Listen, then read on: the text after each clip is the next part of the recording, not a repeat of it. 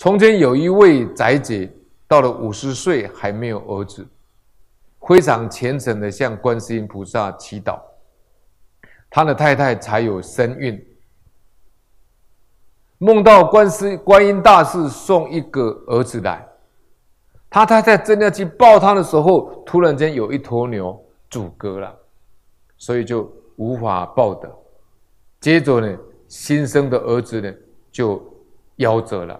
无法养活养活，宅姐说呢，我非常喜欢吃牛肉，所以才有这种报应啊，才有这种梦境啊。这观世音菩萨想送儿子给他，但是他有这个业障，于是呢，宅姐他们全家人发誓不吃牛肉，终于又得到一个好梦兆，他太太呢已经抱到儿子了，所以得以生儿子。并且长大成人。